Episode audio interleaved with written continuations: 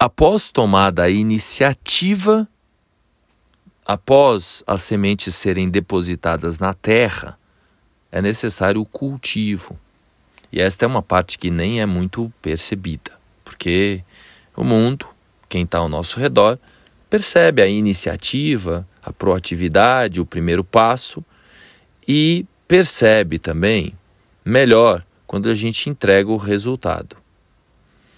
Agora, entre a tomada de iniciativa, o primeiro passo, que é algo que eu comentei no episódio anterior, e o resultado, existe um longo trabalho. Um trabalho que muitas vezes não é percebido. Na maioria das vezes não é percebido. Porque as pessoas, o mundo e a gente mesmo está interessado mais é, em dar o primeiro passo e depois já colher o resultado. É um pouco também da energia desse momento. Nesse momento, a combinação dos planetas que estão em Áries, inclusive agora a Lua também nesse momento se encontra em Áries, fazendo uma belíssima conjunção com Júpiter no céu. Marte também está em Áries e Vênus também está em Áries. Então a energia ariana toma frente, que é a energia da iniciativa. Concomitantemente, nós temos lá Mercúrio em Touro, próximo do Sol, já na nossa mente querendo o resultado. Mas para se ter o resultado precisa cultivar, precisa molhar, precisa zelar, precisa limpar, precisa permanecer que é um dos pontos que nós estamos precisando de revisão nesse momento, que é mais atenção ao percurso do que ao destino, mais atenção ao aqui e ao agora que ao resultado. Pois, inclusive, depois, quando a gente atinge o resultado, a gente aí perde a graça. A gente já quer né, partir para outra nesse momento, ainda mais nesse momento geminiano, que o Sol está em Gêmeos, fazendo amizade, inclusive, com a Lua, com Marte, com Júpiter, o que faz com que haja um dinamismo muito grande nas nossas cabeças, já querendo, obviamente, o resultado. Então, vamos refletir um pouco nesse dia, quarta-feira, dia de Mercúrio, Mercúrio que está em touro, repito, retrógrado, por isso algumas repetições aqui e agora e nos próximos dias. Mercúrio ficará retrógrado, repito, novamente, até o dia 3, oficialmente até o dia 3 de junho, mas a gente ainda sente aí por mais uns 3 ou 4 dias à frente, depois do dia 3.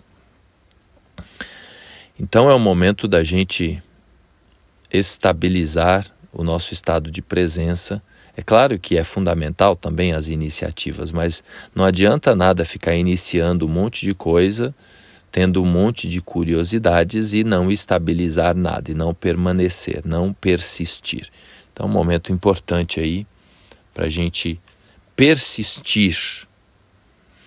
E é um momento, repito, para a gente ter cuidado aí com as fake news. É muita Tá, muita informação, é muita energia circulando nesse momento no céu, tempo de política. Então, grande parte do que sai nos noticiários e nas mídias sociais, no WhatsApp da vida e Telegram, grande parte não corresponde à verdade, à realidade. Então, é fundamental a gente, nesse período Mercúrio, revisar investigar mais a fundo se aquilo que chegou até a gente de fato corresponde à verdade. Então, vamos fincar as bases. E falando em fincar as bases, as raízes, ter segurança, hoje eu vou comentar um pouco mais sobre o signo de Câncer, que tem a ver com a nossa raiz, com a nossa estrutura, que é um signo feminino noturno, signo de água, lá para os portugueses é conhecido como caranguejo, fleumático, ou seja, é uma combinação do frio com o úmido, é um signo cardinal, regido pela Lua, a Lua rege Câncer. Então, a combinação do modo cardinal com o elemento água gera uma expressão dinâmica, mas pouco exteriorizada, é mais interno.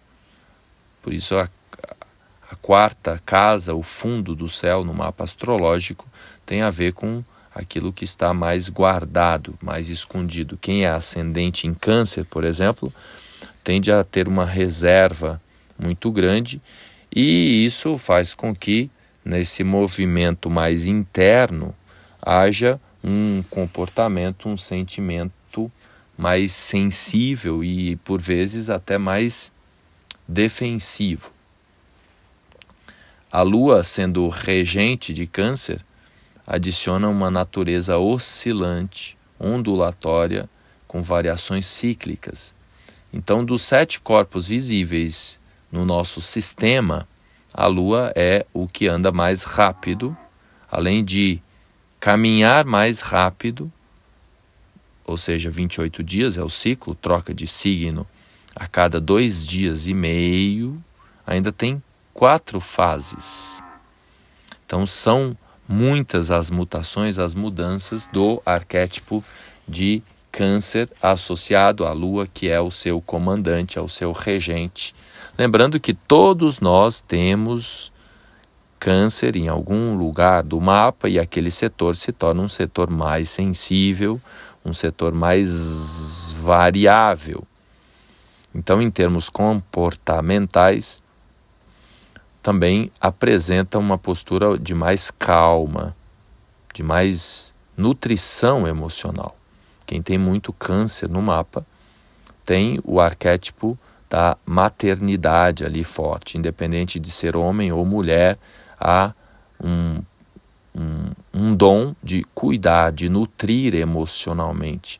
Então, vem esta energia receptiva, simpática, mas lembrando, sujeita a oscilações. Então, num dia, naquele departamento câncer, ou quem tem muito câncer no mapa, num dia as coisas estão ótimas, no, no outro péssimas, no outro ótimas, no outro péssimas. Então, tem essa variabilidade muito grande, pois a água se, é sensível às vibrações da lua, e a lua anda muito rápido. Então, é, existe essa busca por segurança emocional, por fincar né, as bases. Por isso que há a recorrência à família, às raízes, porque é onde nós temos a segurança, onde a gente pode receber um colo e dar colo. Então, as respostas às mudanças são muito grandes, né, é, por conta é, desta sensibilidade. Então, cutucou, levou. Então, existe uma reatividade aí também, não é só os signos de fogo, Áries, por exemplo, que tem esta questão reativa. Então, os cancerianos também, quando são ah, cutucados, atacados, né, principalmente no âmbito emocional, acabam reagindo. Então, tudo tem os dois lados. Existe a, a nutrição emocional, o cuidado, a proteção, mas existe também a parte defensiva e por vezes hesitante, né? pois é um signo cardinal que responde, que tem iniciativa. É isso. Então vamos aproveitar esse momento, aproveitando também o arquétipo de Câncer, hoje abordado aqui, para a gente cultivar mais as nossas emoções, as nossas relações, os nossos projetos, aquilo que realmente tem valor e ter muita atenção, muito cuidado com o volume de enganações que está disponível nesse momento no céu.